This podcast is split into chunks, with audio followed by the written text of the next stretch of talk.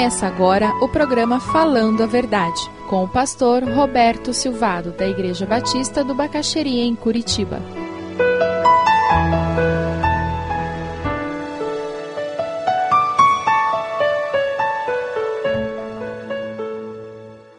A Bíblia fala sobre o álcool. Antes de começar a mensagem, eu queria deixar bem claro duas coisas.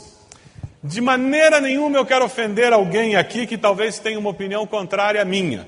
De forma nenhuma eu quero ofender a você que talvez pense diferente de mim.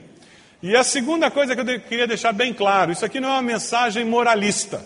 De forma alguma eu quero colocar diante de vocês uma postura como se eu fosse melhor porque eu penso assim ou de outra forma. Nós estamos tentando refletir no que a Bíblia fala sobre o álcool mais ainda, nós queremos refletir qual seria a melhor postura nossa com relação ao álcool na sociedade que nós vivemos. Eu queria que nós discutíssemos buscando duas coisas: um referencial ético baseado na palavra de Deus, que é o nosso guia, o nosso norte.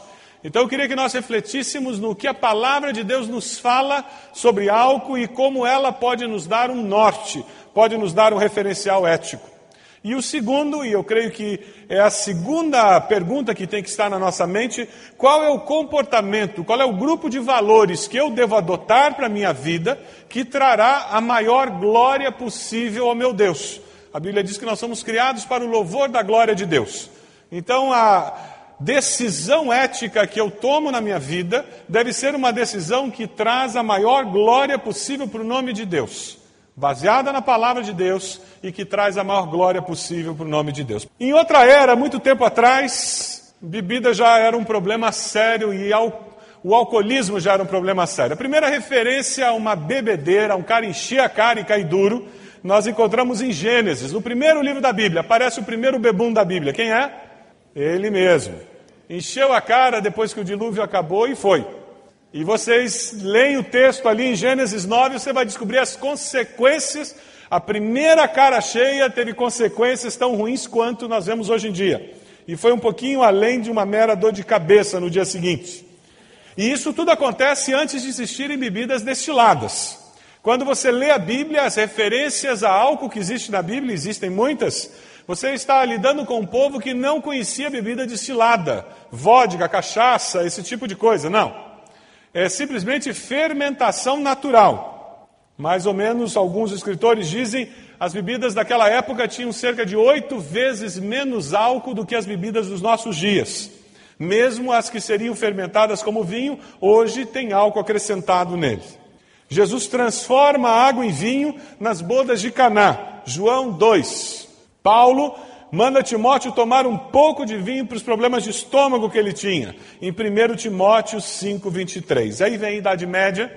Na Idade Média descobre-se a bebida destilada e começa a acrescentar essa bebida destilada um grau imenso de problemas à sociedade. A partir da Idade Média, o alcoolismo se transforma uma epidemia, um problema seríssimo, porque esse álcool destilado com muito mais força afetava a consciência. O fermentado naturalmente afeta também, mas o destilado tem uma concentração muito mais alta e por isso as consequências no corpo humano são muito mais intensas. Mas o que a Bíblia fala sobre questões relacionadas ao álcool? Primeiro, a abstinência é apresentada como uma posição de muito valor. É interessante porque você tem os nazireus. Os nazireus, lá em Números 6, de 1 a 4, diz: E o Senhor disse a Moisés: Quando um homem ou mulher fizer um voto especial, o voto de nazireu, a fim de consagrar-se ao Senhor, ele terá que se abster do vinho e das bebidas fortes. Todos os dias de seu nazireado, não comerá coisa alguma que se faz da vinha, desde as sementes até a casca.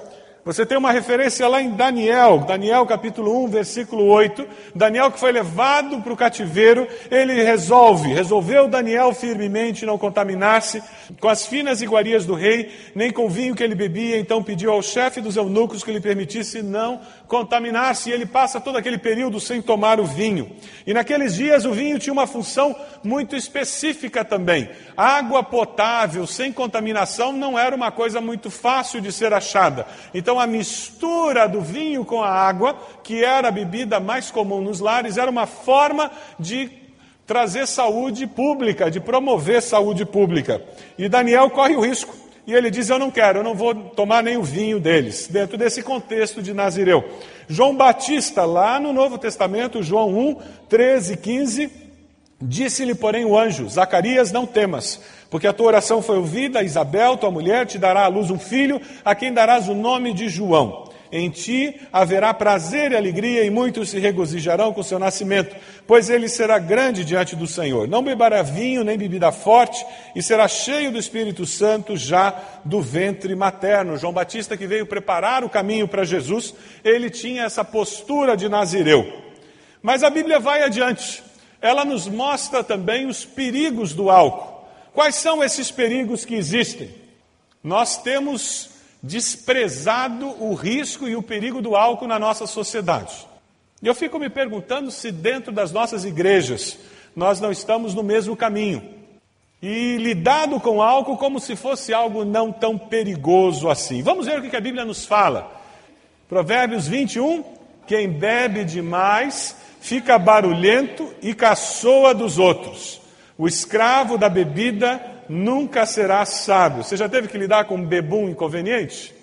Quem já não teve? Vamos lá, o outro texto em Provérbios 23: Escute, meu filho, seja sábio e pense seriamente na sua maneira de viver. Não ande com gente que bebe demais, nem quem come demais. Vamos lá, o outro texto. Quem é que grita de dor? Para quem são as tristezas? Quem é que vive brigando e se queixando? Quem é que tem os olhos vermelhos e ferimentos que podiam ter sido evitados? É aquele que bebe demais e anda procurando bebidas misturadas. Não fique olhando para o vinho que brilha no copo, com a sua cor vermelha, e desce suavemente, pois no fim ele morde como uma cobra venenosa. Você verá coisas esquisitas e falará tolices. Vocês assinam embaixo? Me diz uma coisa: se você chegasse hoje à noite na sua casa e você abrisse a porta da sua casa e ali sentadinha no sofá da sua casa tivesse uma jararaca ou uma coral, uma cobra coral, uma cobra venenosa, o que, que você ia fazer com aquela cobra? Os ecochatos talvez quisessem salvar a coitada da cobra, ela faz parte do ecossistema.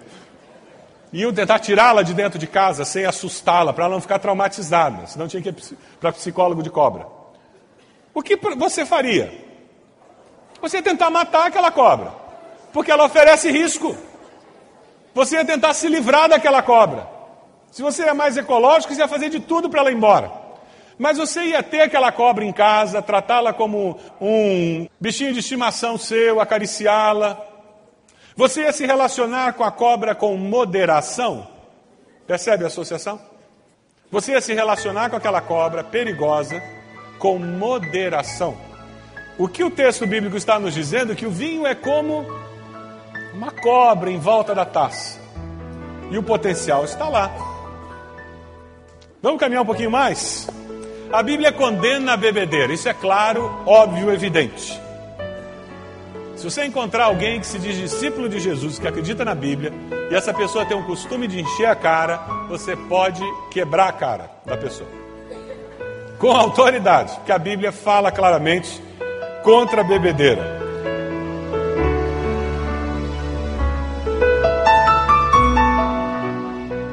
Se você deseja adquirir a mensagem que acabou de ouvir, ligue para 41 33630327.